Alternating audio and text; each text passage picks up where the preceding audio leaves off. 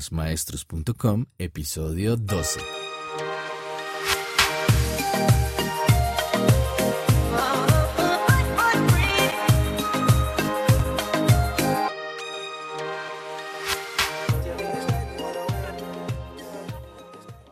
Buenos días, tardes o noches, maestros, maestras y todos aquellos amantes de la educación. Bienvenidos a este podcast donde impulsamos el emprendimiento pedagógico, un espacio para pensar nuestra labor como maestros, en donde hablamos de pedagogía, academia, valores, tecnologías en el aula y todo lo relacionado con el mundo de la enseñanza. Esto es Más Maestros. Y si eres un maestro que están observando en el aula, este podcast es para ti. Y bien, el día de hoy vamos a hablar de una herramienta que se denomina observación en el aula y para contextualizar un poco, la observación en el aula es cuando un agente externo a una clase cotidiana con un grupo, maestros y niños, maestro y niño, y niños, perdón, eh, pues va a estar dispuesto a que un agente externo observe eh, el bloque de clase, la interacción en el aula, y que ese agente externo pueda recopilar información sobre cómo ocurre el acto pedagógico de enseñanza en, en un instante de tiempo. Entonces es cuando invitamos a otro maestro a que nos observe al interior de la clase y luego nos cuente eh, pues qué le pareció, qué cosas debemos mejorar o qué cosas observó en la práctica que nosotros realizamos. Eh, esta observación en el aula pues es en realidad como una estrategia que surge para mejorar y reflexionar sobre el quehacer docente. Pues el docente necesita estar abierto a, este nuevo, a estas nuevas perspectivas y, y que un par académico le pueda hacer uno como el feedback o la retroalimentación, pues siempre es positivo. Digamos que las veces que he conocido que se utiliza esta estrategia, pues la mayoría de veces no ha sido como para mejorar el quehacer docente ni la práctica pedagógica, sino como una estrategia eh, de evaluación de desempeño de los maestros, pues que intentan medir en una clase todo lo que hace durante un año. Entonces digamos que no estoy como muy de acuerdo. Eh, a mí nunca me han observado una clase, o sea, ningún par académico ha ido a observar una clase durante todo el tiempo que dura la clase. Alguna vez eh, me observaron la clase durante 15, 20 minutos tal vez y luego el par que iba a observar, eh, porque era una evaluación de desempeño, se fue y listo. ni siquiera cuando hice mis prácticas y estaba en la universidad me hicieron observación de, de aula, porque en aquella época nodista, hace mucho tiempo, pues fue como que, Manuel, vas a hacer prácticas pedagógicas en una jornada nocturna en un colegio público y vas y te presentas y allá el profe va a estar contigo todo el tiempo. Pues yo fui, me presenté con un grupo de amigos que estábamos haciendo la ronda de prácticas en la universidad, en una jornada nocturna, y el profesor que nos recibió del colegio, pues lo único que nos indicó fue, eh, ese es su salón, son adolescentes y adultos y tiene que ir a hacer su clase de biología en tal ciclo, en tal grado. Y nunca el profe fue. Y, el profe que iba a la universidad tampoco entró. Entonces, mm, nunca he estado muy de cerca con, este, con esta estrategia de observación en el aula. Sin embargo, y quise hacer la reflexión porque me han dicho que tengo que hacerlo ahora más adelante con algunos profes de ciencias con los que comparto en mi trabajo. Entonces, pues me puse a leer, a investigar, a indagar, a reflexionar, a ver qué tal, y pues les quise compartir lo que he estado escribiendo. Entonces encontré algunos pros y contras como para arrancar este podcast.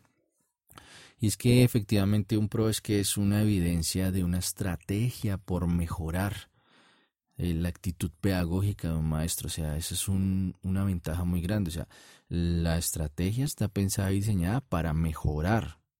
¿sí? Eh, esto le puede abrir nuevas perspectivas al maestro, eh, teniendo en cuenta siempre que su práctica pedagógica, que su didáctica, que su metodología cada día sea mejor. Y efectivamente va a mejorar la relación entre el maestro, los estudiantes y el conocimiento, porque para eso está pensada esta estrategia. Eh, algunos contras que vi así como por encima rápidamente es que el observador no sea objetivo, es decir, que la persona que vaya a observar al maestro y que vaya a tomar eh, apuntes o a observar, eh, a identificar como las falencias o las potencialidades, no lo haga de manera objetiva, que el ejercicio no se realice con el ánimo de aportar, ese sería un gran problema, es decir, que sea una evaluación de desempeño porque pues triste es que puedas medir un profesor por un 60 minutos de, su, de clase y de una sola clase, de tal vez más de 40 o 50 clases que ha dictado durante un periodo de tiempo o durante un periodo escolar. Y lo otro que observaba, que creo que es muy común, es que el, el maestro que va a ser observado, el que va a ir a dictar su clase, a impartir su clase para que el otro lo observe, pues no actúa de una manera auténtica. O sea, no, no se haga de forma natural esa clase, sino que sea un maestro impostado, sí, o impostor, o bueno, porque no va a actuar de la misma manera como lo hace siempre. Entonces, desde mi perspectiva, efectivamente es un, es un ejercicio muy difícil de realizar, pues ambas partes están incómodas, eh, ambas partes que participan en el ejercicio se van a sentir incómodas. Eh, eso sí, ambos tienen que estar de acuerdo que el ejercicio se haga de manera propositiva, o sea, que la retroalimentación de lo que se ha observado se haga de manera propositiva y que la persona a la que se le va a retroalimentar pues esté dispuesto a escuchar ese tipo de retroalimentación y que el observador, que la persona que fue a observar, pues lo haga de manera adecuada, siendo asertivo no debería ser visto esta estrategia como una evaluación de desempeño, pues no vas a medir nunca cómo se comporta, cuál es el desempeño de un maestro con solo que observar una sola clase. El ejercicio en realidad, y para que fuera un poco más riguroso a nivel científico, pues tendrías que observar, yo creo que más de 10, 15, 20 o 30 clases, porque el asunto en una clase no lo vas a observar completamente. Por otra parte, eh, una condición que sí es muy importante es que tanto el observador como el observado sean pares académicos, ambos van a tener el mismo conocimiento, eh, bien sea eh, de un área específica o bien sea de un nivel. Y lo otro es que ambos pares académicos que van a hacer el ejercicio pedagógico pues deben conocer el grupo sobre el cual también el maestro va a trabajar o con el que el maestro va a trabajar. Que no puedes mandar a alguien que siempre ha trabajado con grandes y adultos a hacer un ejercicio de observación en el aula a un grupo de preescolar o a un grupo de primaria. Eso sería algo ilógico. La persona que va a observar no tiene el dominio. Y pues contrario, ¿no? Si vas a mandar a alguien a observar una clase de un estudiante grande, secundaria, de bachillerato, eh, y es de preescolar, pues va a pasar a ocurrir lo mismo. Entonces, además que tienen que ser pares académicos, o sea, que te lo diga un maestro, que lo haga un maestro. Eh, pero si te envían a alguien que no tiene ni idea de pedagogía o mucho menos de un área específica, pues ahí hay un asunto complicado, muy complicado. Ok. Y entonces, eh, yo creo que, o encontrado, encontraba yo en, en algunos artículos en internet que o recopilé, porque ni siquiera encontré uno solo, fue de varias fuentes. Eh, sin embargo, les dejo las fuentes por si quieren ir a revisar en, en, la página de la web. Algunos pasos que deben tener en cuenta cuando vayan a realizar una observación en el aula. Y son como unos tres, seis pasos elementales. Planificación, contexto de la observación, el tipo de registro que realizará el observador, la socialización de los, resultados, eh, el feedback que puede hacer el observado, no solamente que el observador retroalimente ya, sino que el observado también puede hacer un tipo de feedback, y los análisis a futuro de los resultados. Entonces mire qué tenemos que hacer aquí para la planificación, que es como el primer paso. Eh, el ejercicio de tener unos objetivos, debe unos objetivos claros de la observación, debe tener un propósito la observación eh, el carácter debe estar muy bien definido en esa planificación.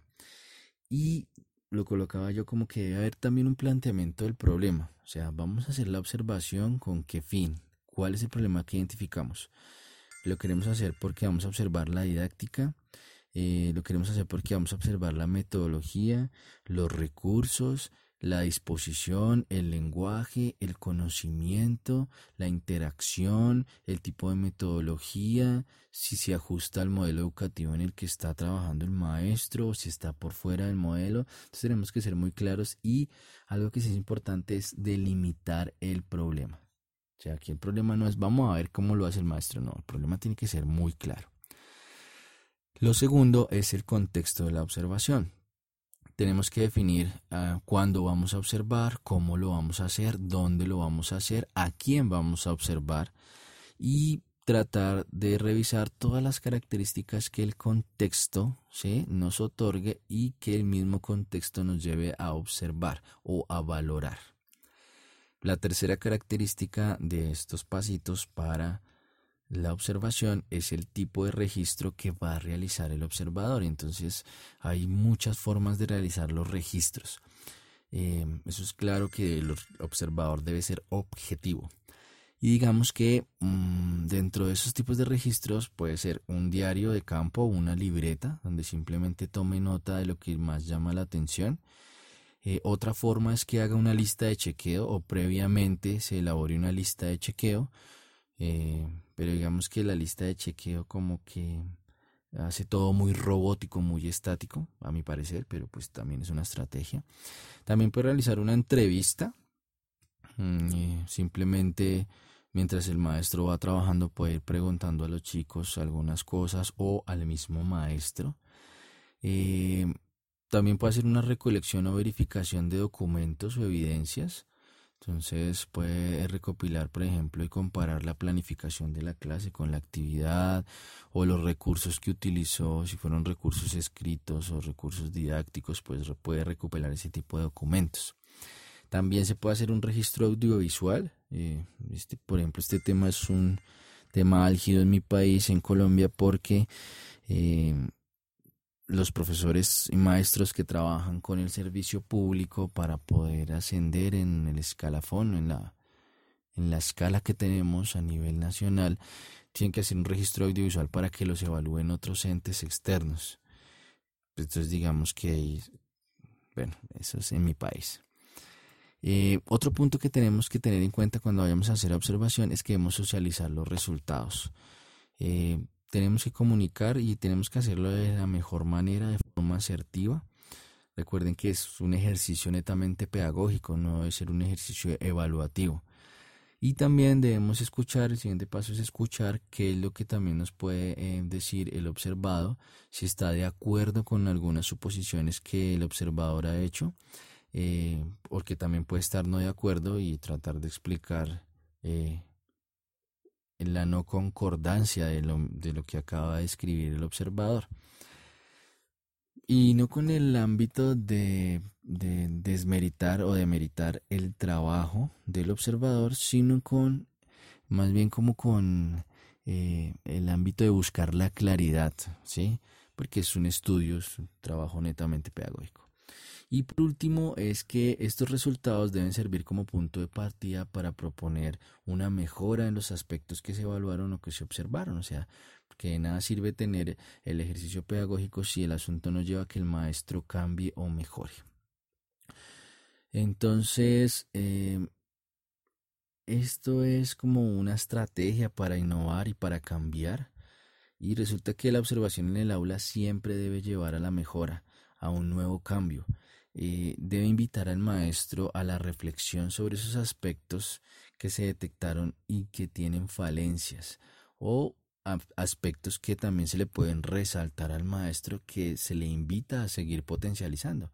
Porque no solamente vamos a resaltar lo que el maestro tal vez eh, se equivocó, no, sino que también podemos mirar todas las potencialidades que ha tenido en su aspecto pedagógico y resaltarlo. La observación definitivamente no es una evaluación, quiero que eso quede muy claro, y mucho menos una evaluación de desempeño. Y aquí algunos aspectos que pueden cambiar durante el ejercicio, es decir, aspectos que el observador debe estar muy atento. ¿Por qué? Porque pueden cambiar mientras uno está haciendo el ejercicio de observación. Resulta que el docente y el maestro que estamos observando puede cambiar su comportamiento en el aula. Simplemente hay un agente externo dentro del aula que no es común encontrar y pues el maestro cambia su actitud. Eh, lo otro es que los estudiantes, igual que el maestro, también cambian su actitud, se comportan de manera distinta cuando alguien externo se encuentra en el aula de clase. Y eso hay que tenerlo en cuenta cuando se hace este tipo de ejercicios. Eh, el observador no puede tener ningún rango de, superioridad sobre el observado, o sea, ninguna jerarquía debe haber allí. Ambos tienen que ser pares académicos y los dos estar en el mismo rango. Em, el agente externo eh, tiene que hacer como unos pre antes de ir a observar, o sea, informar, como que dinamizar el asunto para que no se vaya a sentir el observado como atacado. Y entonces algunos trucos que se me ocurrían aquí tratando de hacer la síntesis para realizar este tipo de observación, eh, uno tiene que ver con los trucos para el observador.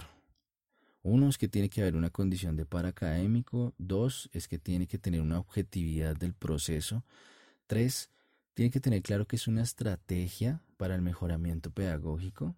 Cuatro, se debe evitar cualquier, cualquier tipo de sesgo sesgo personal, político, ideológico, de género, gubernamental, bueno, o sea, cualquier cosa. O sea, tiene que haber una transparencia absoluta en el observador.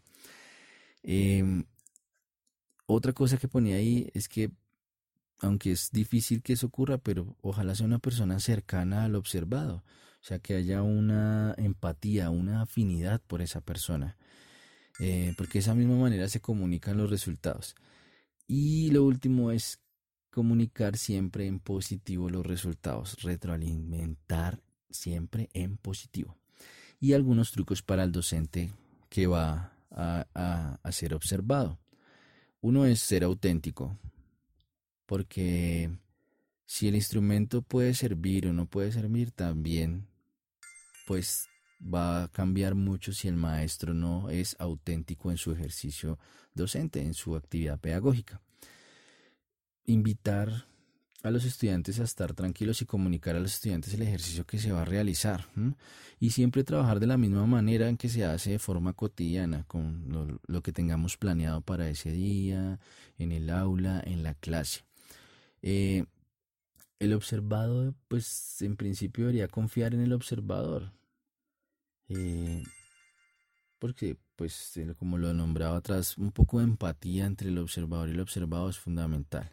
Otro punto es evitar ver que el observado vea este ejercicio como un acoso, una evaluación o un castigo, porque eso podría dañar la estrategia.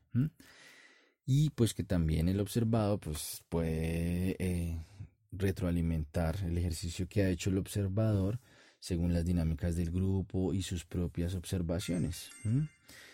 En conclusión, la observación en el aula es una herramienta pedagógica que vista de buena manera puede llegar a ser exitosa. Siempre debemos estar abiertos a nuevas perspectivas. La observación en el aula no es una evaluación de desempeño. No puedes medir el desempeño de un maestro por observar una sola clase de toda su vida. Y la última conclusión es que este tipo de ejercicios pedagógicos siempre causa dificultades en el observador, en el docente que observamos, en el maestro que va a estar dictando la clase, porque no es una estrategia natural, no es una estrategia eh, cotidiana, no es una condición cotidiana. Y les quiero dejar algunas preguntas para que se cuestionen o las compartan con alguien. Es si ¿Alguna vez han observado tu clase? ¿O alguna vez observaste la clase de algún colega, de algún maestro? ¿Crees que la observación en el aula es una buena estrategia? Mm, consideras que podría realizar una observación objetiva sin emitir juicios subjetivos del maestro que estás observando. Y bien, esto es todo en este episodio. Recuerden que pueden encontrar más información en nuestra web y digo nuestra porque quiero que hagan parte de esta comunidad másmaestros.com. Pueden escribirme al correo manuel arroba másmaestros.com por si quieren compartir alguna idea o quieren venir al podcast a contarnos algo que crean importante para la comunidad. Gracias por escucharnos y ayudarnos a crecer. Queremos ser más maestros. Pueden seguirnos en cualquiera de sus aplicaciones de podcast favoritas, Google Podcasts, Apple Podcasts, eBooks, Breaker, Radio Public y últimamente que nos siguen más en Spotify. Nos harían un favor si nos siguen en Spotify. Eh, y recuerden convertirse en más maestros felices en ayudar a otros maestros. Y más maestros reflexivos. Chao.